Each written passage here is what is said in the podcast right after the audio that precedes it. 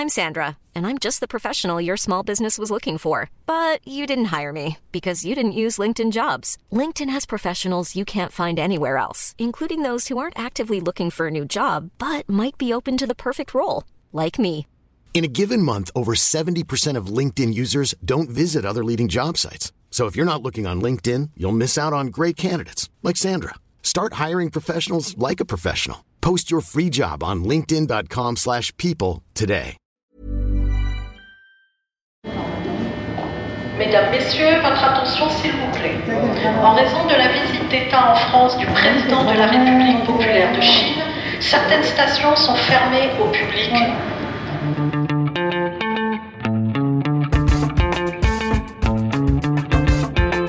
Salut, c'est Thomas Rozek.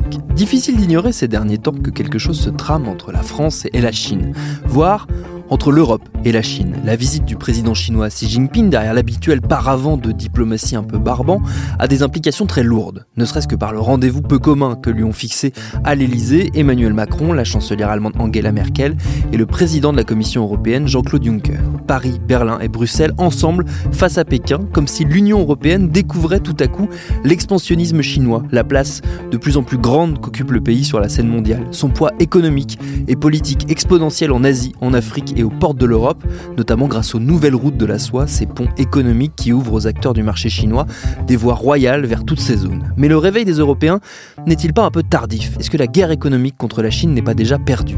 Et qu'est-ce que nos difficultés dans cette bataille disent de l'essoufflement de nos vieux pays européens? Ce sera notre épisode du jour. Bienvenue dans Programme B.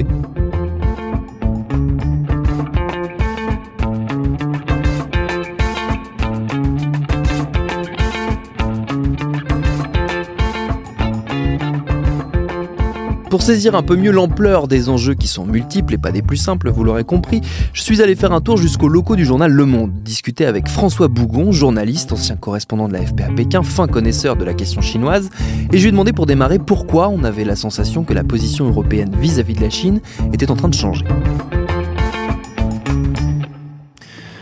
On a le sentiment que ça a changé parce que je pense qu'il y a un élément euh, conjoncturel, c'est la visite de, Xi Jinping en Europe et son passage à la fois en Italie, à Monaco et en France.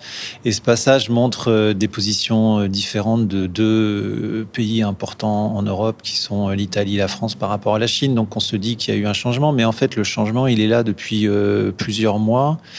Euh, c'est vrai qu'il y a eu un, je pense qu'il y a eu un, une prise de conscience progressive de la part des Occidentaux en général. Alors ça se traduit par, euh, par deux attitudes différentes. C'est-à-dire d'un côté les Américains et notamment Trump, en particulier Trump depuis l'arrivée de Trump au pouvoir, qui considère et qui met en avant euh, la Chine comme, euh, comme un ennemi d'une certaine manière et notamment un ennemi économique qu'il faut euh, contenir, euh, qu'il faut maîtriser, avec lequel il faut négocier beaucoup plus, plus fortement.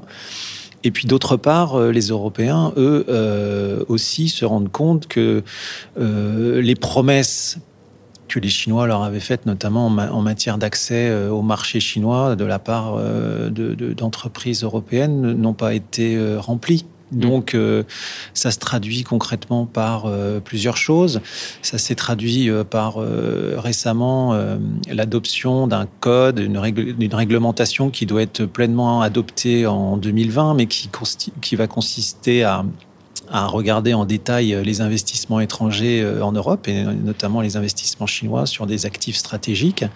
Et puis ça s'est traduit aussi par un document qui est, qui est sorti la semaine dernière euh, de la Commission européenne et qui euh, met les choses noir sur blanc et qui, euh, en gros, je rentre pas dans les détails, mais avec 10, 10 points d'action et euh, qui, alors là c'est un point important, c'est qu'elle définit la Chine non seulement comme un partenaire, parce qu'elle de fait elle est un partenaire commercial important, mais aussi comme un rival systémique, parce que euh, la Chine euh, a aussi des ambitions idéologiques d'une certaine manière, et que euh, son, sa puissance économique entraîne aussi une, une influence géopolitique et idéologique, et aussi elle se pose comme un comme un rival idéologique, elle se pose comme un contre-modèle au modèle occidental, celui des valeurs universelles et de la démocratie. Il y a notamment un point saillant là-dessus, vous-même vous avez écrit sur ce, sujet en particulier, c'est son rapport à l'information et à la presse qui est, on va dire, critique, critiquable et critique, parce qu'elle impose là aussi son modèle un peu partout où elle implante son, son influence. Oui, alors c'est ce qui fait peur aussi aux Européens, c'est-à-dire que euh, la, question de l'Europe est importante parce qu'en fait, je crois qu'on est, euh, on est vraiment dans un monde euh, nouveau. C'est-à-dire que tout d'un coup, les Européens se rendent compte qu'ils vont être obligés de partager d'une certaine manière leur récit avec d'autres, avec d'autres puissances et en particulier la, la puissance chinoise. Alors jusqu'à présent et depuis 30 ans, les Occidentaux, de manière générale, pensaient qu'à un moment ou à un autre, la Chine se, développement, se développant économiquement mmh. allait forcément se démocratiser. Et en fait, on a eu le contraire. C'est-à-dire que plus euh, la Chine se développe économiquement, plus elle reçoit des investissements étrangers, plus il y a des interactions avec, avec l'étranger, et plus elle renforce son système autoritaire. Et en l'occurrence, sous Xi Jinping, depuis euh, son arrivée au pouvoir fin 2012, euh, on est face à un régime autoritaire qui qui réprime euh, la société euh, dans son ensemble, la société critique, c'est-à-dire à la fois les journalistes, les blogueurs, et qui promeut euh, une manière de faire du journalisme qui est un journalisme au service du pouvoir et non pas un, journalisme de contre-pouvoir tel que nous on peut l'entendre. Et donc c'est vrai que c'est ce qui fait peur aux Européens en particulier. Et ça fait peur dans un contexte où, l'Europe est, elle-même divisée et elle-même euh, affaiblie, euh, où on voit euh, la montée de, voix politiques autoritaires aussi, que ce soit chez Orban, en Pologne, en France même. Et donc, en fait, tout ça, c'est un paysage qui ne fait que euh, rajouter dans, la, dans la, difficulté de faire face à un pays comme la Chine qui, elle, a une projection de puissance assez forte et euh, une affirmation euh, également forte de, de ce qu'elle est, de son modèle. Il y a notamment un, on va dire un, élément assez crucial dans cette lutte de pouvoir, c'est la question africaine. Euh, où là la France euh, forcément a des intérêts euh, liés à son passé colonial, et où la Chine justement impose de plus en plus son modèle, son modèle qui est plutôt bien accueilli justement par les dirigeants africains. Bah, c'est un modèle qui est, bien accueilli. Pourquoi? Parce que c'est un modèle qui est bien accueilli en particulier en Afrique pour plusieurs, plusieurs raisons. Euh, la première raison, elle était évidemment économique, c'est-à-dire que les, Chinois sont arrivés euh, à un moment où euh, les Occidentaux étaient plutôt en retrait en Afrique, où les Occidentaux ne voulaient plus investir, et donc les Chinois sont arrivés avec avec une proposition d'investissement, et puis en plus, à la différence des Occidentaux, les, les, les Chinois ne lient pas leur investissement en Afrique à la question de la gouvernance. Donc pour pour les dirigeants africains euh, qui souhaitent rester au pouvoir, c'est du, du, du pain béni. Et par ailleurs, il y a tout un discours, bien sûr, sur, euh, sur la critique de l'Occident, euh, et puis une volonté de développer une vision positive de l'Afrique qui ne peut que plaire non seulement aux dirigeants, mais aussi à une partie de, de, de l'opinion publique africaine qui, qui est assez déçue, on peut le dire, par, par les anciens pays coloniaux comme la France.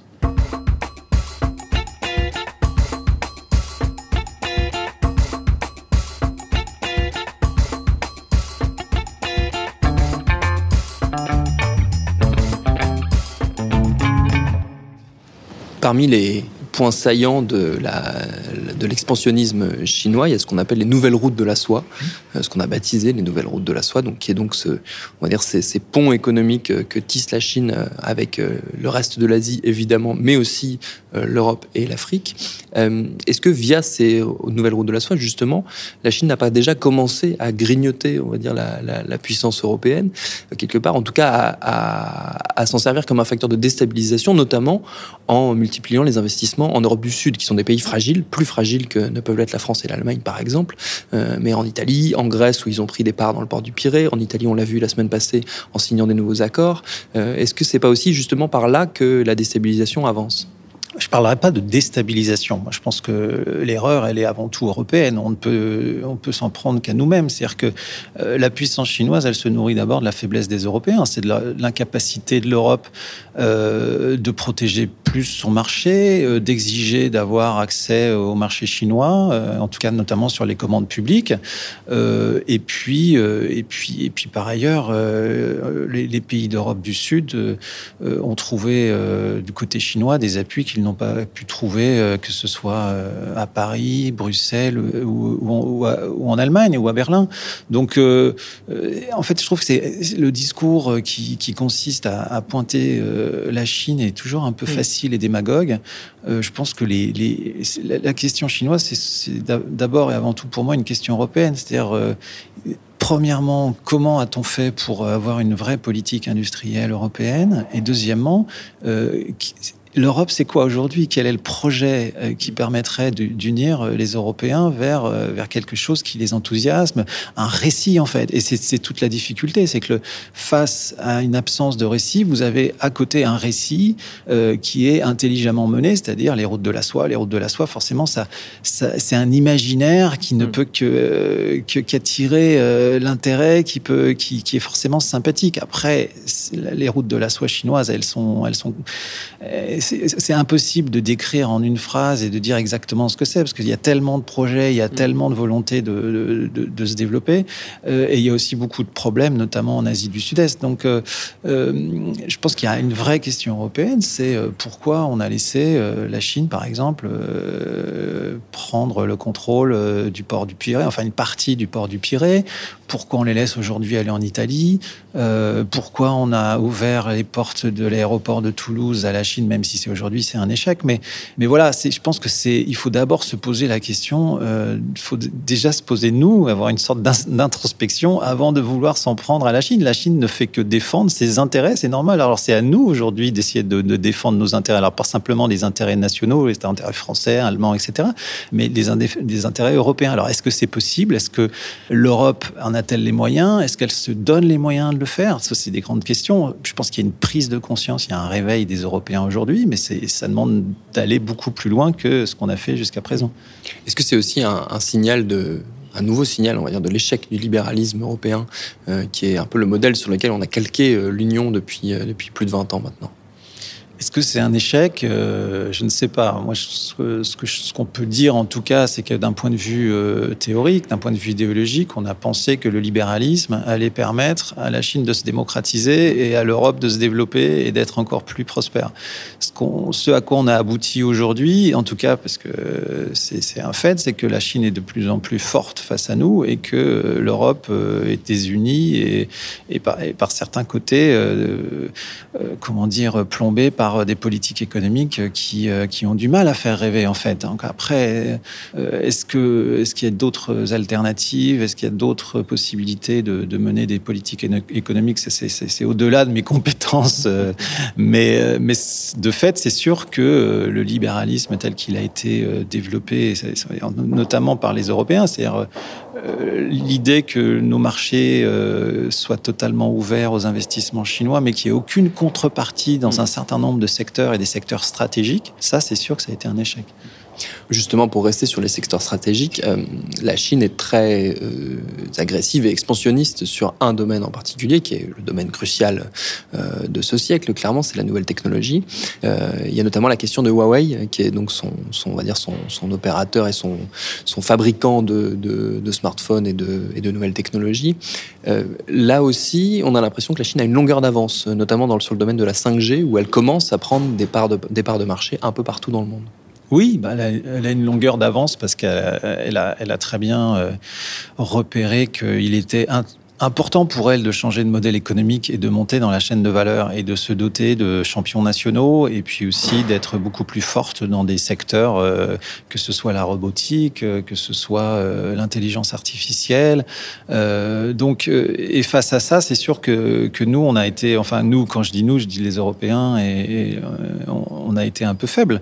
Mais, mais ça part, ça part aussi du principe que, que l'engagement avec la Chine, le fait de lui permettre de se développer etc., etc., à un moment donné, aller faire en sorte qu'elle se démocratise. Donc je pense qu'on s'est trompé sur cette. Euh, il y, a, clairement un, échec là-dessus, c'est qu'on s'est trompé sur, euh, sur, cette, euh, sur ce pari-là, et qu'aujourd'hui, un certain nombre de secteurs aujourd'hui sont plutôt développés par les Chinois, alors que nous, on a, du mal à le faire. Mais la question, et c'est la question qui se pose aujourd'hui, et c'est pour ça qu'Emmanuel Macron a réuni Angela Merkel et Juncker euh, euh, à l'Élysée, c'est de, se dire euh, nous ne sommes pas contre des investissements chinois, nous ne sommes pas contre le fait que les, que les Chinois viennent en Europe, etc. Mais il nous faut de la réciprocité. C'est-à-dire que, bien sûr, qu'on on ne alors après, la question Huawei, elle est, elle est, elle est délicate parce qu'elle est doublée d'une rivalité stratégique et, et, et, géopolitique avec les États-Unis. Les États-Unis accusant Huawei de servir euh, d'espion, d'être, euh, de, de, de, menacer la, la sécurité nationale des États-Unis. Alors ça, c'est encore autre chose, mais mais on peut pourquoi pourquoi ne pas laisser je veux dire l'Europe est tout à fait d'accord pour laisser des, des, entreprises chinoises se développer euh, en Europe en tout cas dans l'intérieur de ses frontières. Mais encore faudrait-il que des entreprises européennes puissent se mm. développer sur ces secteurs stratégiques, puissent euh, bénéficier de commandes publiques de la part de l'État chinois. Et ce n'est pas le cas. Donc en fait, euh, c'est pour ça qu'aujourd'hui, il y a un réveil européen. C'est qu'à un certain moment, euh, vous dites, bah, écoutez, il nous faut une réciprocité. On ne peut mm. pas continuer comme ça. Est-ce que ce réveil, il est trop tardif? Est-ce que le retard, il est comblable? Mon avis, euh, non. Pourquoi euh, Il suffit, il suffit, il suffit de la. Alors, euh, je pense que l'histoire ne. Enfin, rien n'est jamais définitif. Il faudrait un peu plus de volonté politique. Il faudrait des investissements ciblés. Il faudrait plus de cohérence. La difficulté aujourd'hui de l'Europe, c'est que c'est qu'elle doit affronter le Brexit. c'est qu'elle doit affronter une Europe désunie. C'est-à-dire que aucun des, des, très peu d'États membres il y a, clairement une division au sein des États membres sur la, position à tenir face à la Chine, et on l'a bien vu lors de cette visite de Xi Jinping. C'est-à-dire qu'on voit bien que la manière dont l'Italie a signé ce partenariat, en tout cas cette lettre d'intention sur sa participation aux nouvelles routes de la soie, est clairement en opposition avec ce que Emmanuel Macron euh, voudrait. Donc en fait, euh, tant que les Européens n'arriveront pas à avoir une politique commune et avoir euh, un front uni face à la Chine, la Chine continuera à diviser pour mieux régner et ça sera de, de toute façon dans son intérêt à elle, ça c'est sûr. Alors est-ce qu'on va réussir à se doter d'une vraie politique européenne? Ça c'est toute la question.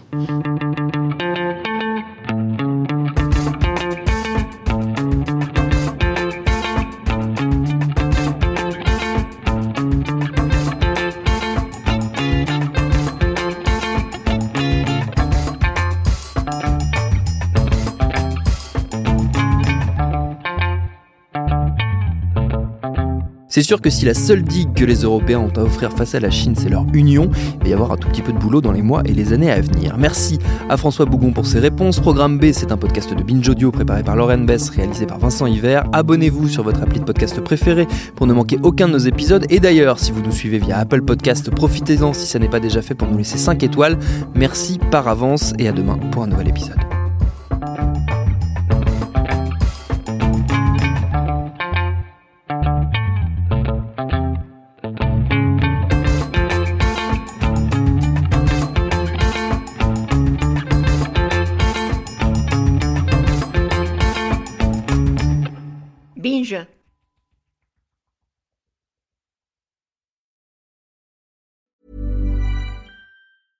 Even when we're on a budget, we still deserve nice things. Quince is a place to scoop up stunning high-end goods for 50 to 80% less than similar brands. They have buttery soft cashmere sweaters starting at $50, luxurious Italian leather bags, and so much more. Plus, Quince only works with factories that use safe, ethical, and responsible manufacturing. Get the high-end goods you'll love without the high price tag with Quince. Go to quince.com/style for free shipping and 365-day returns.